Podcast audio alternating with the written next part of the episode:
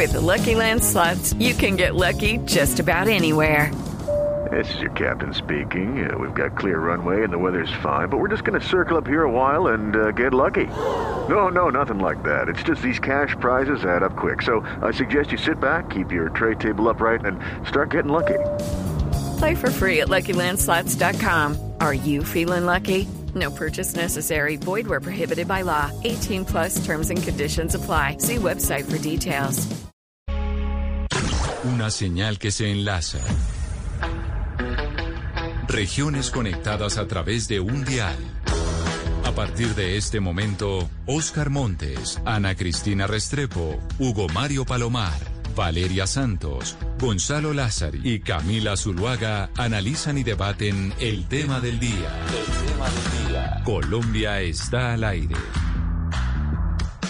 Son las 12 del día, 16 minutos. Gracias por seguir conectados con nosotros aquí en Blue Radio. Empezamos entonces también a una transmisión a través de Facebook Live porque vamos a hablar con dos de los protagonistas del Partido Verde. Dos exgobernadores jóvenes, muy pilos, exgobernador de Boyacá y exgobernador de Nariño, porque la noticia es política y la noticia ha sido este fin de semana esa colectividad con miras a la coalición de la esperanza para ver cómo van a escoger un candidato presidencial que pueda pues dar la batalla en eh, la primera vuelta el próximo año. Y quizá pues dos nombres muy fuertes de esa colectividad del Partido Verde son el exgobernador de Boyacá, Carlos Amaya, que está con nosotros en la línea y que en este momento pues además está fuera de Colombia. Exgobernador Amaya, bienvenido. Gracias por, por acompañarnos hoy aquí en Mañanas Blue. Bueno, un cordial saludo para ti, Camila, para Camilo Romero, mi querido amigo, para toda la mesa de trabajo de Blue y de manera especial para todos los colombianos que hasta ahora se conectan a este programa. Y también nos acompaña el exgobernador del departamento de Nariño, otro fuerte candidato dentro de la Alianza Verde, el doctor Camilo Romero, ex candidato, ex eh, gobernador Camilo Romero, bienvenido, gracias por acompañarnos. Camila, mil gracias. Sin el doctor queda mejor. De verdad, un abrazo a ustedes en la mesa de trabajo, a los oyentes, a quienes nos ven a través de Facebook Live, por supuesto. Mi abrazo siempre a Carlos Amaya, amigo exgobernador de Boyacá. Bueno, ustedes dos son muy jóvenes, son dos exgobernadores, figuras importantes del Partido Verde, y quiero que me cuente cada uno qué fue lo que pasó en el partido, saber la versión de cada uno sobre las reglas de juego para definir quién iba a ser el candidato o quién va a ser el candidato de esa colectividad para ir a enfrentarse ya sea a Gustavo Petro o al candidato de la derecha en el 2022. Entonces, si quiere, doctora Maya, empiezo por usted. ¿Qué fue lo que pasó? ¿Había unas reglas de juego? ¿Se cambiaron? ¿Cómo definieron? ¿Qué sucedió? Bueno, Camila, lo primero que hay que decir es que eh, este partido está jugando un papel muy, muy relevante y tiene que, por, por esa causa, tener mucho tacto en que las discusiones que son parte de la cotidianidad del partido pues puedan eh, también dar ejemplo al país de cómo se tramitan las diferencias. Creo que el problema no es tener diferencias, sino es la manera como las tramitamos. Eh, en marzo del año pasado, de tres meses después de haber terminado el gobierno departamental en Boyacá, tomé la decisión de vida de participar y después de, de conversar mucho con muchos amigos en todo el país que he conocido durante mi vida pública desde que fui representante estudiantil de la UPTC, presidente de la Federación Nacional de Representantes Estudiantiles, representante de todos los estudiantes de Colombia ante el CESU y de haber liderado un proceso de jóvenes en el verde y de haber estado ya 12 años en el tema eh, construyendo partido, de participar en el proceso de candidaturas presidenciales del partido, de mi partido Alianza Verde, que ingresé en el año 2008 y por el que la primera vez en mi vida que voté, como lo dije en un video, fue por un girasol. Y consultando con todos ellos, con los resultados y considerando los resultados que logramos en Boyacá, tomé la decisión de vida con mi familia de participar en el proceso. Y en ese momento tomé la decisión y, consideraba que me faltaba algo importante y era eh, formarme un tiempo fuera del país, un poco entendiendo que quien pretenda liderar el país debe tener un, conocimiento con una visión más amplia. Y, escogí el máster de historia económica un poco para entender el papel de... Pero doctora Maya, es que me está contando su historia política y a mí me parece fantástico que me la cuente, pero quiero que me explique qué fue lo que pasó con los acuerdos y el revuelo que hubo, que antes se habían comprometido a una cosa y en estos días se comprometieron a otra para la elección del candidato del Partido Verde. Y entiendo que usted fue protagonista, porque entiendo que según lo que he hablado con diferentes personas, es que por esperarlo a usted es que se cambiaron las reglas de juego. Bueno, Camila, perdona que entendí que como eran 45 minutos un poco podía hacer un contexto más amplio, pero entiendo, para reducir la historia, le avisé al partido que me venía a estudiar, no de desprogramado ni de vacaciones. Entre otras cosas, estudiar en pandemia es bastante complejo, más cuando había un pico muy complejo en Europa. Y me venía a estudiar, a hacer un máster en historia económica y que esperaba que eh, se considerara mi aspiración y que los tiempos y las reglas que definieran partido consideraran que regresaba la primera semana de julio a Colombia una vez terminara el máster. Eh, el partido empezó las discusiones normales, yo participé en varias, como las clases se cruzaban con las reuniones, eh, pues no seguí participando en las reuniones, avanzaron las reuniones, anunciaron cinco precandidaturas que pues creo que ustedes ya conocen y avanzaron las reuniones cuando el, partido empezó a definir que primero la encuesta se hacía en diciembre para escoger el candidato del partido y después ir a una consulta eh, más amplia, interpartidista. Después en octubre, después se definió que en mayo para anunciar un candidato presidencial el primero de junio. Y pues en ese camino se me dejaba a mí por fuera, se me excluía. Y un poco contaba el contexto, Camila, como para decir que pues yo inicié mi vida política en el verde y llevo 13 años construyéndolo, así que creo que eh, representa un proceso que debe ser tenido en cuenta dentro del partido.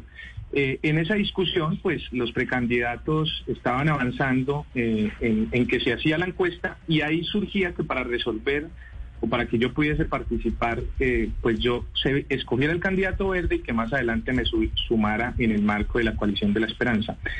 En ese, en ese marco, el senador Jorge Londoño, de Boyacá también, eh, precandidato presidencial, se opuso rotundamente a que yo pues pudiera sumarme más adelante porque decía que no podía escoger el candidato del verde y después que yo me pudiera sumar, que si era así mejor todos fuéramos a marzo, un poco con razón de igualdad de condiciones.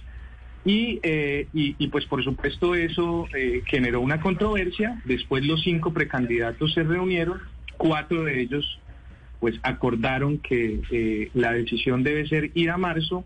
Camilo entiendo, después eh, pues por sus declaraciones no estuvo de acuerdo y, eh, y, pues finalmente se toma la decisión de que vamos a marzo. Yo me incorporo como precandidato a la lista de precandidatos verdes eh, y digamos que eso es lo que pasa. Alrededor de eso, pues hay varios análisis que.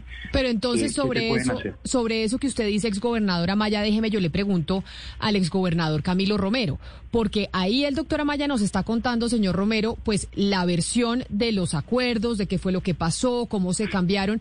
Y la semana pasada, el viernes, sí vimos una gran molestia de su parte y de sus seguidores que dijeron, oigan, nos cambiaron las reglas de juego y nos cambiaron las reglas de juego para favorecer a Fajardo.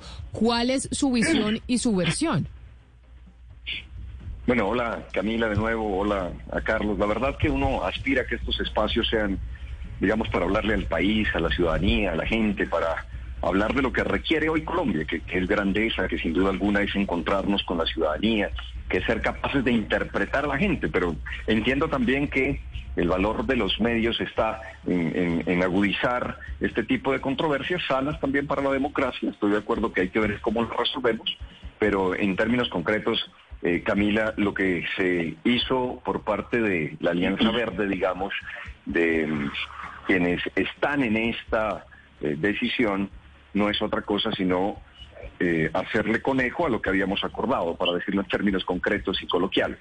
Aquí lo que había es unas reglas del juego definidas a este punto, Camila. Es decir, es que llevamos ocho meses en la discusión, llevamos no tres días, no cinco. Es decir, este es un proceso que empezó por allá en julio, agosto del año anterior. ¿Cómo se va a hacer? ¿Cómo se va a escoger la candidatura del verde? Es decir, esto no, no surge de la noche a la mañana, es un proceso largo, es un proceso de mucha discusión, deliberación. Hay un directivo del verde que dice de revolver, ¿no? Hay que revolver primero, hay que ver cómo está eso. Pues bueno, en eso estábamos hasta que llegamos a unos acuerdos, acuerdos que fueron avalados, o mejor, eh, la decisión la toma el comité ejecutivo del partido, más una bancada ampliada, y dice, listo, vamos a primero un tiempo verde.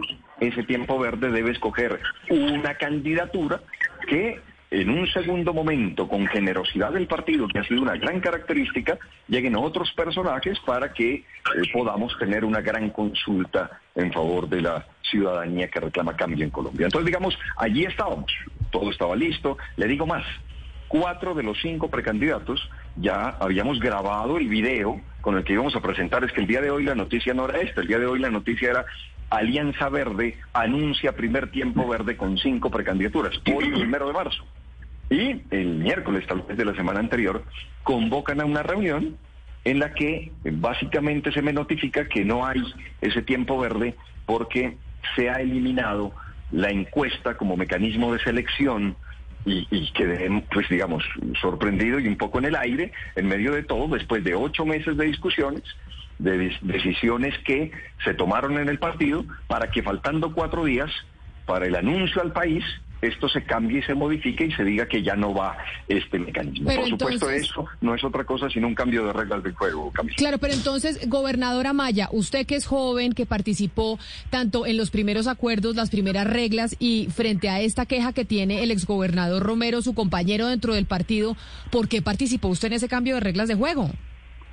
Pero Camila, yo, yo siento que, que Camilo un poco lo que ha querido comunicarle a la opinión pública es algo que no es cierto. E insisto, hay que tramitar las diferencias con toda la tranquilidad y serenidad y darle ejemplo al país. Decir que esto beneficia a Fajardo no es cierto. Es decir, si se hubiese hecho la encuesta, y esto es lo que tiene que quedar absolutamente claro, si se hubiese hecho la encuesta en mayo para escoger un único candidato verde al primero de junio, Carlos Amaya había quedado por fuera de la selección del Partido Verde a la consulta.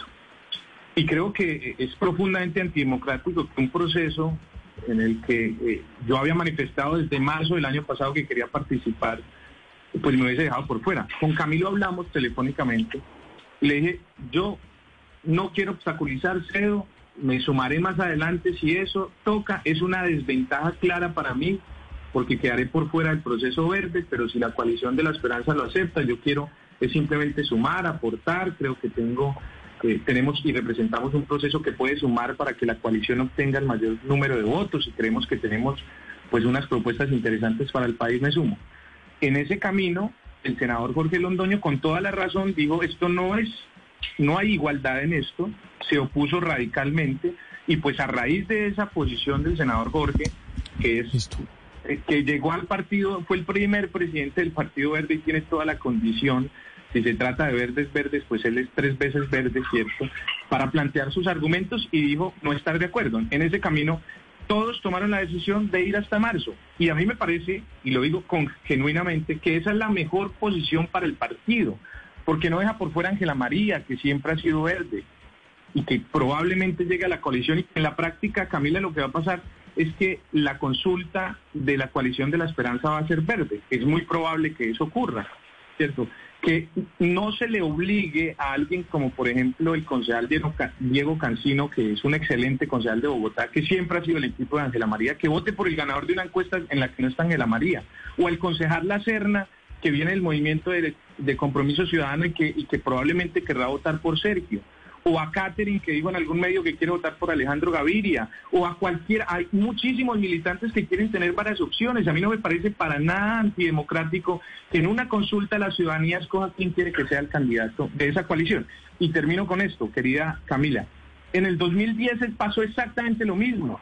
El presidente que era Jorge Londoño le dio la bienvenida a alguien que no era verde, que eran tan al mocos de visionario, eh, Enrique Peñalosa y Lucho Garzón, y gracias a eso se, generó la ola verde. En el 2014, querido Camilo, te quiero compartir este argumento que pensaba el viernes. En el 2014, tú llegaste del Polo Democrático a participar de una consulta verde, ¿cierto? Con dos candidatos que eran verdes verdes, que eran Enrique Peñalosa y John Suárez, que venían que John Suárez que venía de visionario. Si en ese momento se hubiera hecho esa regla de que es que toca primero lo verde verde y que después enfrentamos al resto y que no le vamos a regalar el partido a tal o cual, pues probablemente con ese mismo argumento se te hubiera impedido la posibilidad de ser candidato presidencial en ese momento. Creo que no podemos confundir a la ciudadanía diciendo que es que esto es para beneficiar a otro, no. Lo que está tratando el Partido Verde es con generosidad abrir las puertas, como siempre lo ha hecho, a todos los liderazgos y que vengan aquí. Y probablemente ni siquiera Sergio Fajardo sea el más opcionado a ganar la consulta. Si Alejandro Gaviria acepta ser candidato presidencial del Verde, como ojalá lo acepte, y creo que lo que queríamos es estar invitándolo a él y no peleando entre nosotros, pues probablemente el más opcionado para ganar la consulta eh, de, la, de la esperanza dentro del Verde es Alejandro Gaviria. Creo que el Partido Verde tiene que seguir siendo generoso y lo que yo creo es que la consulta de marzo debe sacar muchísimos votos no, no creo que el argumento sea que tiene que ganarla un verde verde, porque esto pues no es el ejército, es quien llegó primero. Esto es cómo sumamos y cómo logramos pasar a segunda vuelta y ganar la presidencia y lograr que por fin gane un gobierno alternativo en Colombia. Pero la pregunta es si en esa consulta de marzo debe o no ser aceptado Gustavo Petro. Esta, esta mañana eh, es noticia en Transmocus porque ha roto su silencio, reapareció nuevamente Mocus diciendo que el Partido Verde y que la consulta de centro izquierda debe tener en cuenta a Petro. ¿Usted, doctor Camilo Romero, cree que en esa consulta de marzo eh, se puede eh, aceptar la participación de Petro? Pues venga, primero, antes de responderle eso, sí quiero responder pues lo que lo que ha dicho Carlos, ¿no? Carlos ha dicho que eh, no hay que faltar a la verdad, pues en absoluto. Es decir, yo quisiera aquí que se diga cuál es la falta a la verdad si lo que he dicho es que algo que estaba pensado, planeado, decidido durante más de ocho meses, lo que tenía como propósito era anunciar unas candidaturas eh, verdes primero, un tiempo verde, que luego con la generosidad del partido se abría a otras fuerzas políticas para que pueda haber allí una opción de cambio para este país. Entonces digamos que, que, me preocupa mucho que se intente decir, no, es que las cosas no sucedieron así. No, ahí están los hechos. Cuatro personas grabaron, dos en Boyacá de los precandidatos, uno en Antioquia, nosotros en el páramo de Santurbán, en Santander, para dar un mensaje ambiental fuerte, contundente, de estar al lado de la ciudadanía, de la gente, que es lo que nos interesa, más que estas discusiones internas de partidos. Siempre hay que estar por encima en el interés de la gente, en el interés superior de la ciudadanía. Mire, esto, esto es tan claro que, que eh, Carlos Amaya envía una carta a los verdes y al comité ejecutivo del 10 de febrero, firmada desde Barcelona, desde donde él se encuentra. Y allí dice claramente, en este escenario el Partido Verde debe iniciar con la escogencia de su candidato, ojo, uno, entre los cinco actuales precandidatos, quien será el primer aspirante de esta maravillosa gran coalición. Es decir, deja por sentado que está ya de acuerdo con lo que se dijo, se aprobó en una instancia decisiva del partido. Entonces, no, pero permítame esto. Entonces, lo que quiero señalar es que aquí lo que hay detrás, por supuesto, es cuál es la estrategia del partido. La estrategia del partido es Hacemos lo que hicimos con Bogotá, por ejemplo, que me parece lo correcto, tener vocación de poder, insisto, para lograr un buen vivir de la ciudadanía, o simplemente lo que se hace es abrir el escenario sin tener esa vocación de poder. Termino con esto. ¿Qué pasó en la alcaldía de Bogotá? Se dio incluso un debate, y lo saben las directivas del Partido Verde, para que entre los candidatos Navarro y Claudia haya una tercera candidatura posible dentro del verde, que era la de Carlos Fernando Galán. ¿Y qué decidió el partido? Pues decidió primero de, eh, decantar el asunto y que el alcalde de Bogotá sea verde y que haya una posibilidad de un acuerdo entre, o mejor, de una encuesta entre Navarro y Claudia. ¿Qué ocurrió allí? Ganó Claudia. ¿Qué está haciendo hoy el partido? Permítame terminar esta idea. Lo que hace el partido hoy no es ni más ni menos la antítesis de lo que se hizo en Bogotá. Es decir, abrimos para que entre un galán, ahora Juan Manuel, ya no Carlos Fernando, para que lo enfrenten varios precandidatos del verde. Es decir, en su momento hubiese sido lo mismo que decir, el verde para la alcaldía de Bogotá abre sus puertas, ingresa Carlos Fernando Galán y el verde participa con Antonio Navarro y con Claudia López para competir en una gran eh, coalición. Yo creo que eso pues no tiene estrategia, no es acertado y por supuesto que el verde debe guardar su característica de ser generoso, de intentar interpretar a la ciudadanía, pero sobre todo de guardar garantías democráticas. Ese es el debate y lo diré más adelante, porque lo importante aquí es saber en qué cancha jugamos. No puede ser que a uno le digan, ven a jugar de esta manera yo les, yo les decía en el, en el, para que lo sepan ustedes, les decía en esas reuniones, venga, yo soy el Deportivo Pasto, si me dicen que tengo que jugar con Boyacá Chico, pues jugamos con Boyacá Chico, no tengo lío, pero díganos es, en qué cancha, con qué árbitros, cuáles son las reglas del juego, y me las cambian faltando cuatro días para la... Pero venga, no, no, no respondió la pregunta, consulta a los verdes con Petro o sin Petro.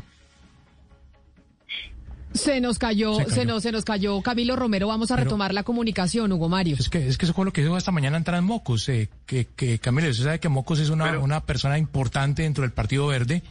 Esta mañana Mocos salió a decir que, que a Petro no lo pueden excluir de esa consulta entonces yo si quiero... pues preguntémosle, preguntémosle a Carlos Amaya, que es el que ha dicho que estas reglas de juego se cambiaron porque hay que darle la bienvenida a todo el mundo. Exgobernador Amaya, ya que usted habla de esa política de darle la bienvenida a todos como partido, ¿cabe o no cabe Petro? Mire, pero aclaro en 30 segundos el tema que acaba de mencionar. Yo, yo lo que digo es que no se puede decir que las reglas se cambiaron para favorecer a Fajardo, eso no es cierto. Y, puede tener muchos análisis y ya Camilo ha expresado los suyos, yo expreso los míos.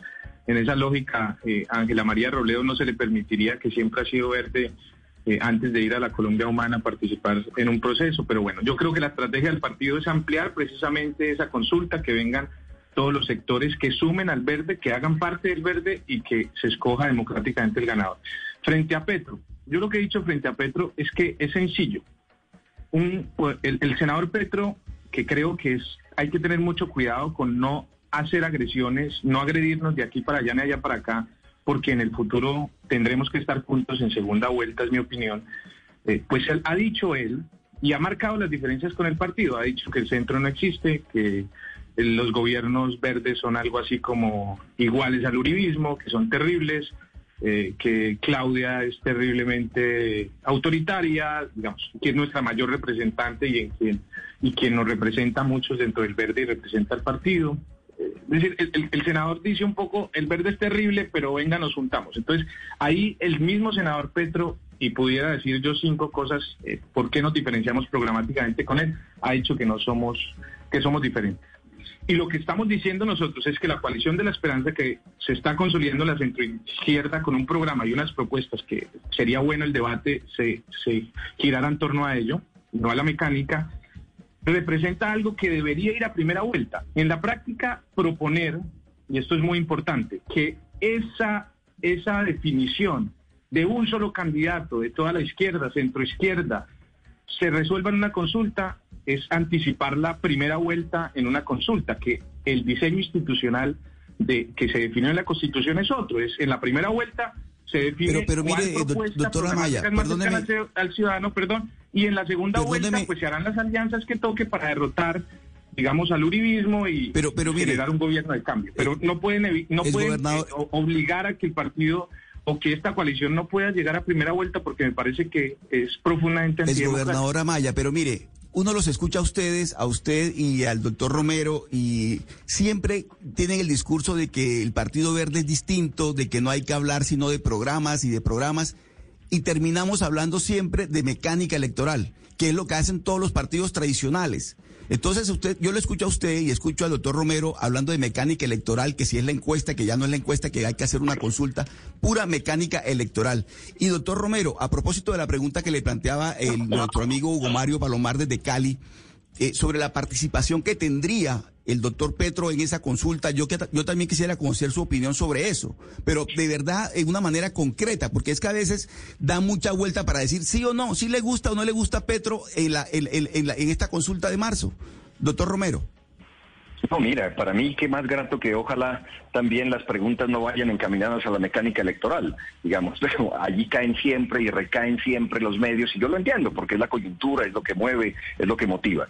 Yo tengo la postura que han tenido Ángela María Robledo, que hay que avanzar en un ejercicio democrático de todos los sectores amplios del país. Es la postura que han tenido, que ha tenido ni más ni menos eh, Humberto de la Calle y que ha dicho no cerremos las puertas. Es decir, ¿por qué no cerramos las puertas? Ni la coalición de la esperanza ha cerrado las puertas.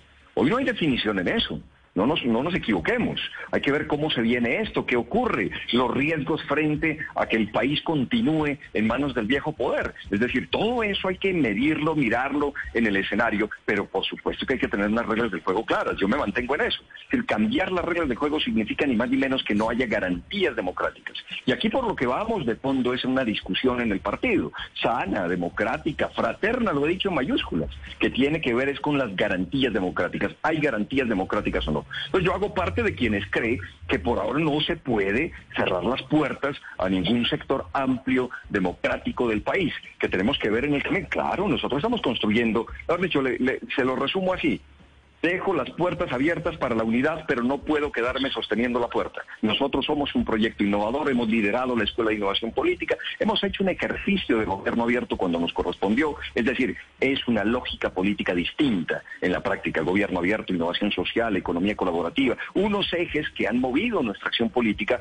en medio de lo que para mí es ser vanguardia en Colombia y también otra característica que no es poca, que es empezar a construir contrapoder para hacer un nuevo poder en este país. De eso no nos bajamos. Entonces creemos que podemos hacer una opción en medio de lo que existe hoy con un ejercicio ciudadano, con un ejercicio desde la gente, como lo hemos venido haciendo, como hemos venido construyendo. Y para poder hacer eso es que pedimos lo mínimo en una democracia, lo mínimo en un partido, que son garantías democráticas, que no nos cambien las reglas del juego en el camino. Imagínese usted jugando un torneo y le dicen, no, qué pena, llegó el árbitro y se movió para otro estadio y allá es donde tiene que jugar y allá están estos otros competidores. Bueno, es decir, vamos a, acordarlo, a que quede claro. Ahora se está diciendo marzo, pues vamos a ver si esa es la Pero, pero doctor Romero, perdóneme, doctor Romero, pero digamos que en ese caso, doctor Romero, pero en ese caso que usted está planteando, es la voluntad de las mayorías. Las mayorías de su partido, digamos, decidieron que no se iba a hacer la encuesta como se había proyectado inicialmente, sino una consulta en marzo y usted ahora resulta que no le gustó así esa decisión.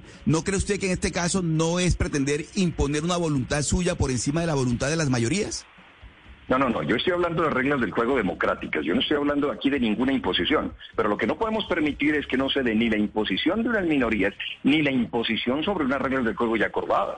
Es decir, ¿qué ocurrió aquí para que se espante todo y se vuelva a plantear una alternativa que ya no estaba en el escenario, que nos íbamos, le digo, estaba Alejandra Borrero de presentadora lista para el día de hoy y tuvieron que desmontarla, eh, faltando cuatro días para el evento, ser un evento ya con toda la caracterización del partido. Entonces, aquí también hay que dejar claro algo. Al partido le falta escuchar a la ciudadanía al partido le faltan mecanismos democráticos y eso es de lo que estamos hablando, de garantías democráticas para saber qué ocurre en las regiones, qué están pensando las bases, qué opina la ciudadanía, qué partido quiere, si es que quiere algún partido nuestra ciudadanía. Pero finalmente tiene que ser un debate democrático donde no haya imposiciones obviamente de minorías, pero donde no haya cambio de las reglas del juego, que son las garantías democráticas. Es decir, de eso es de lo que estamos hablando. Es un debate de fondo, no es un debate que entre o no entre una nueva persona, ni más faltaba.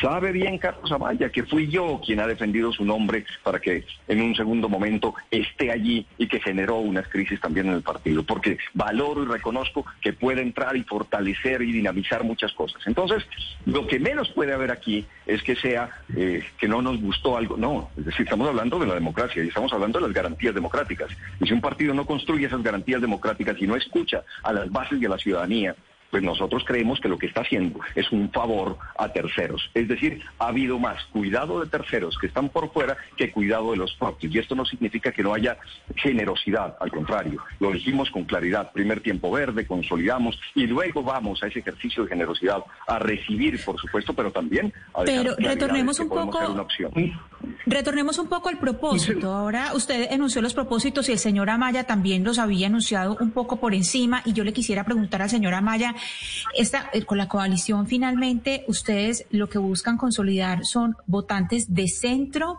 o ustedes buscan es quitarle eh, votantes al uridismo? Mire, yo, yo, quisiera, eh, perdón antes de responder la pregunta, para cerrar simplemente mi, mi, opinión.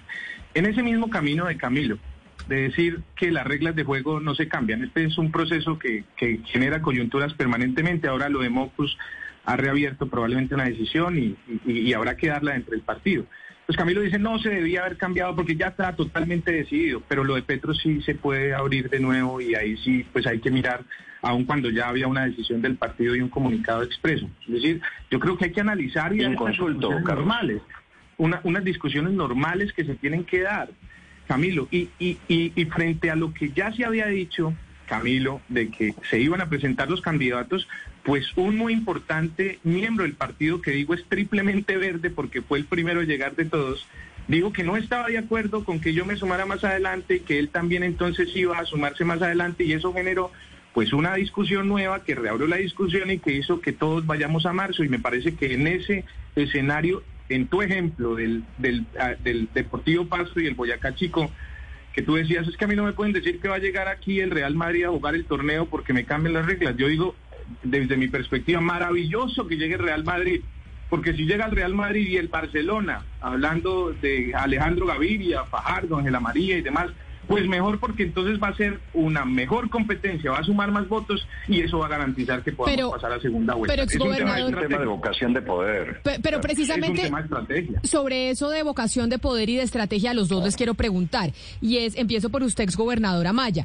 ¿Cuántos de los que están en esa baraja del Partido Verde realmente creen que tienen posibilidades presidenciales y quieren de verdad irse a una campaña presidencial? Porque esto no pasa solo en el Partido Verde, ha pasado históricamente en todas las colectividades, que hay un chorrero de gente que se lanza, pero porque realmente tiene intención de encabezar lista al Congreso, o está pensando en la gobernación de Boyacá, o está pensando en otro tipo de cargo que le puedan dar en un ministerio. Realmente, el doctor Londoño o los otros candidatos que están dentro del Partido Verde, doctora Maya, ¿cuántos tienen, sinceramente, la intención de llegar hasta marzo? Camila, a mí me parece que he ahí el punto de lo que significa la democracia dentro de un partido. Es que todo el que quiera y tenga la intención, pues pueda aspirar y nadie le diga, no, usted es demasiado, no tiene relevancia o no tiene el alcance, no, todos tenemos derecho a aspirar.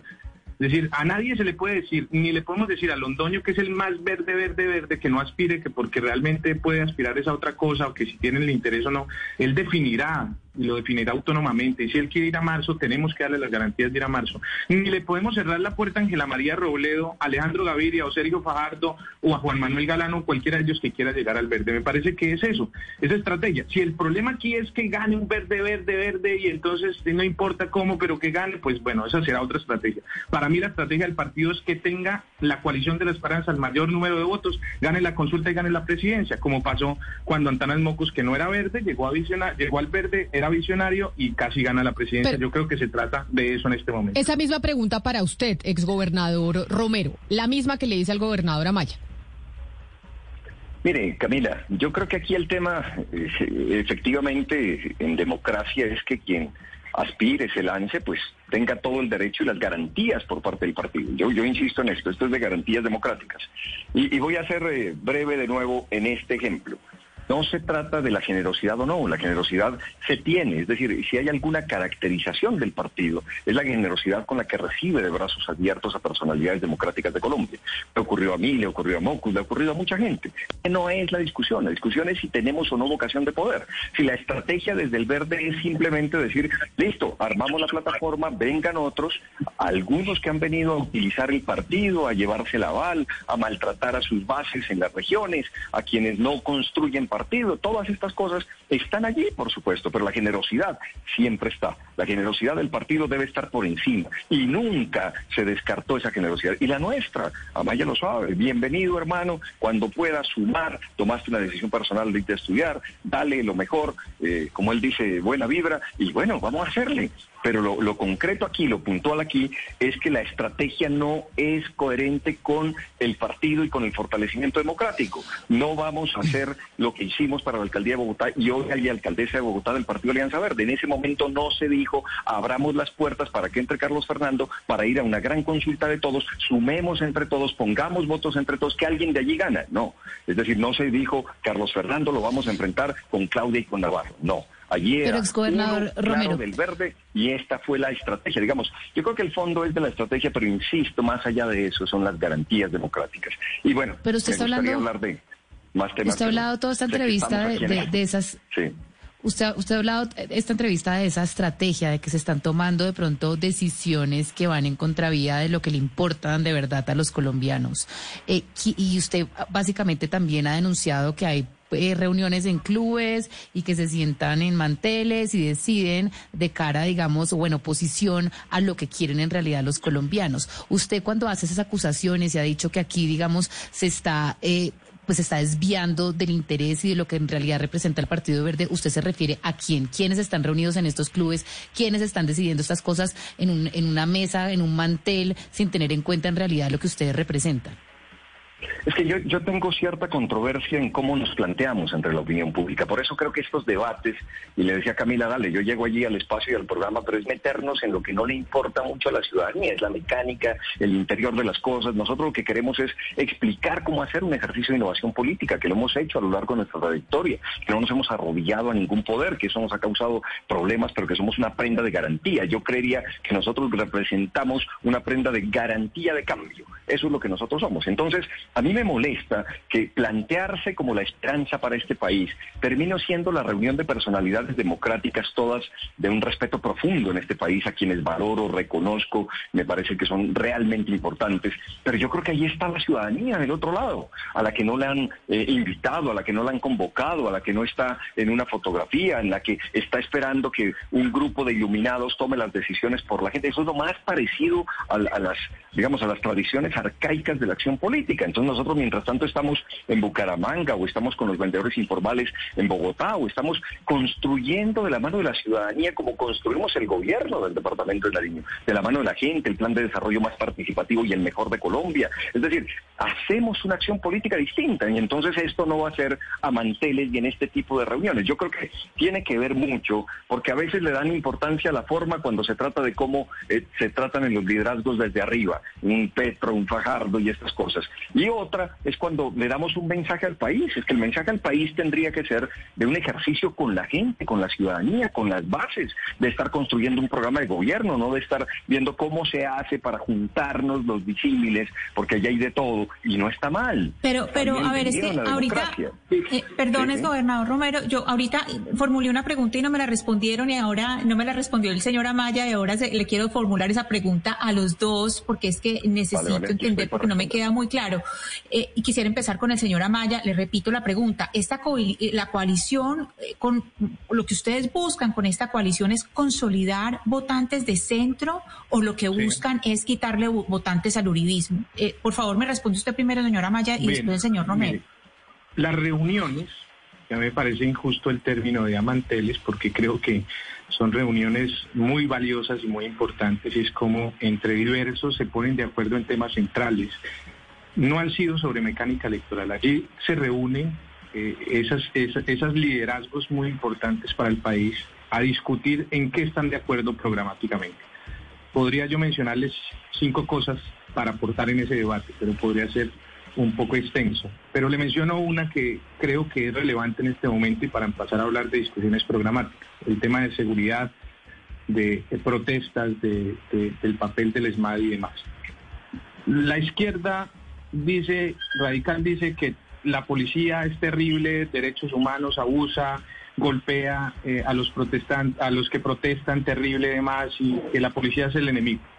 La derecha dice que los que protestan son los enemigos. Nosotros en la centro izquierda estamos proponiendo que hay que dar garantías en derechos humanos a garantizar la protesta. Entre otras cosas, yo lideré muchas marchas y fui objeto de abuso policial que hay que hacer unos protocolos, reformar la policía, hacer una reforma estructural para garantizar derechos humanos, pero que hay que legitimar, legitimar la fuerza pública, porque hay también hombres y mujeres valiosas y demás. Y sobre esas discusiones es, van a haber unas líneas programáticas como esta, tendría cinco puntos, insisto, para mencionar, que el 6 de abril se van a presentar.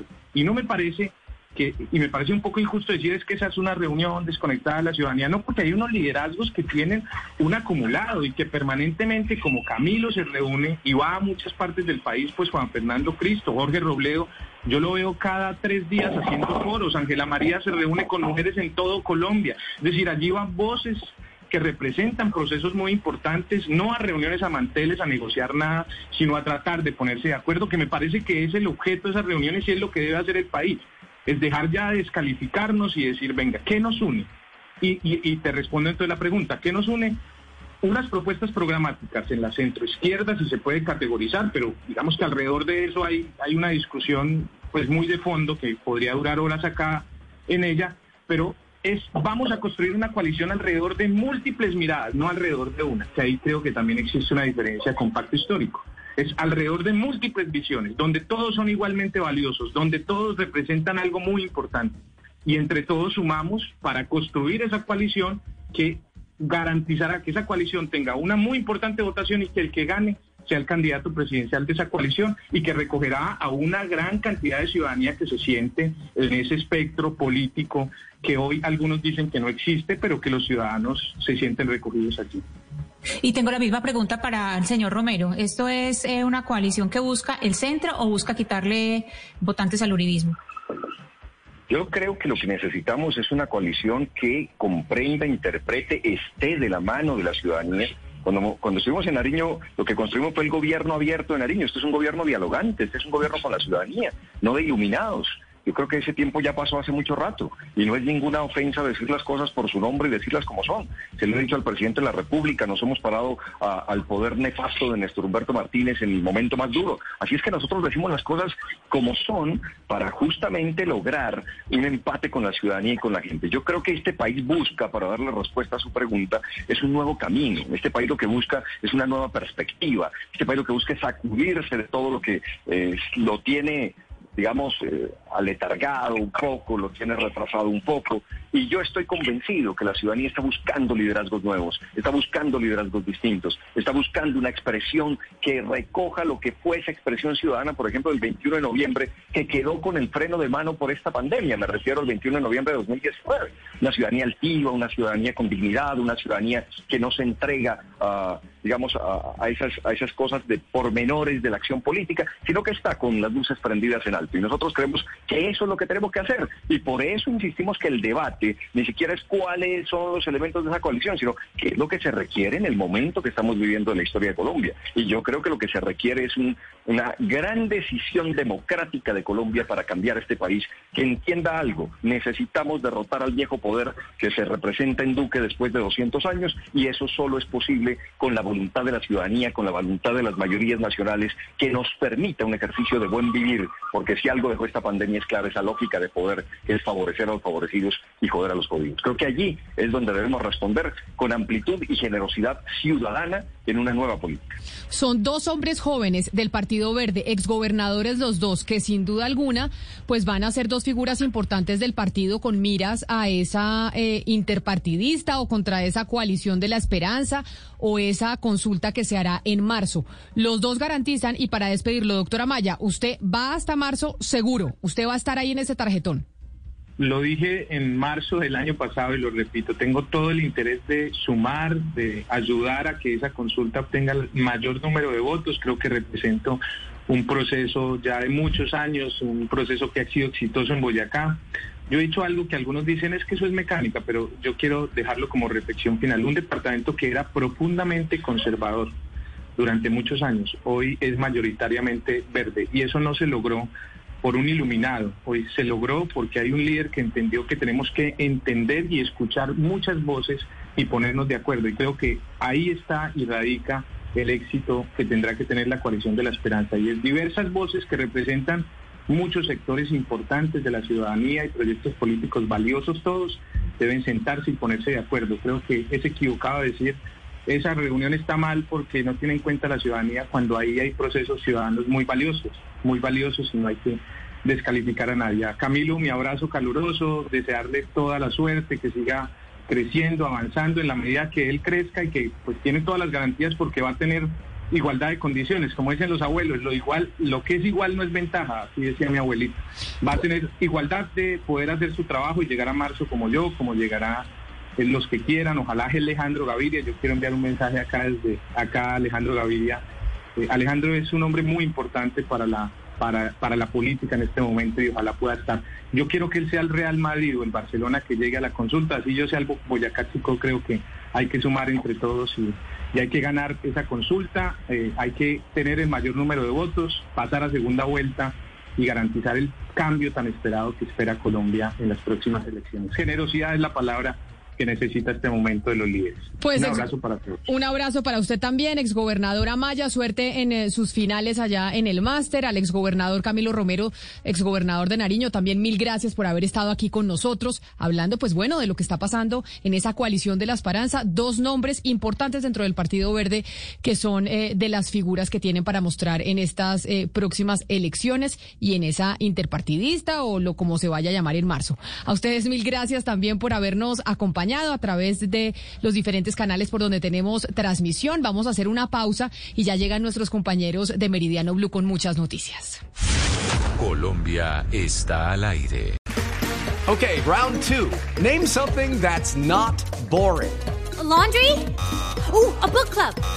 Computer solitaire, huh? Ah, oh, sorry. We were looking for Chumba Casino. That's right. ChumbaCasino.com has over 100 casino style games. Join today and play for free for your chance to redeem some serious prizes. ChumbaCasino.com. No purchase necessary. Full prohibited by law. 18 plus terms and conditions apply. See website for details.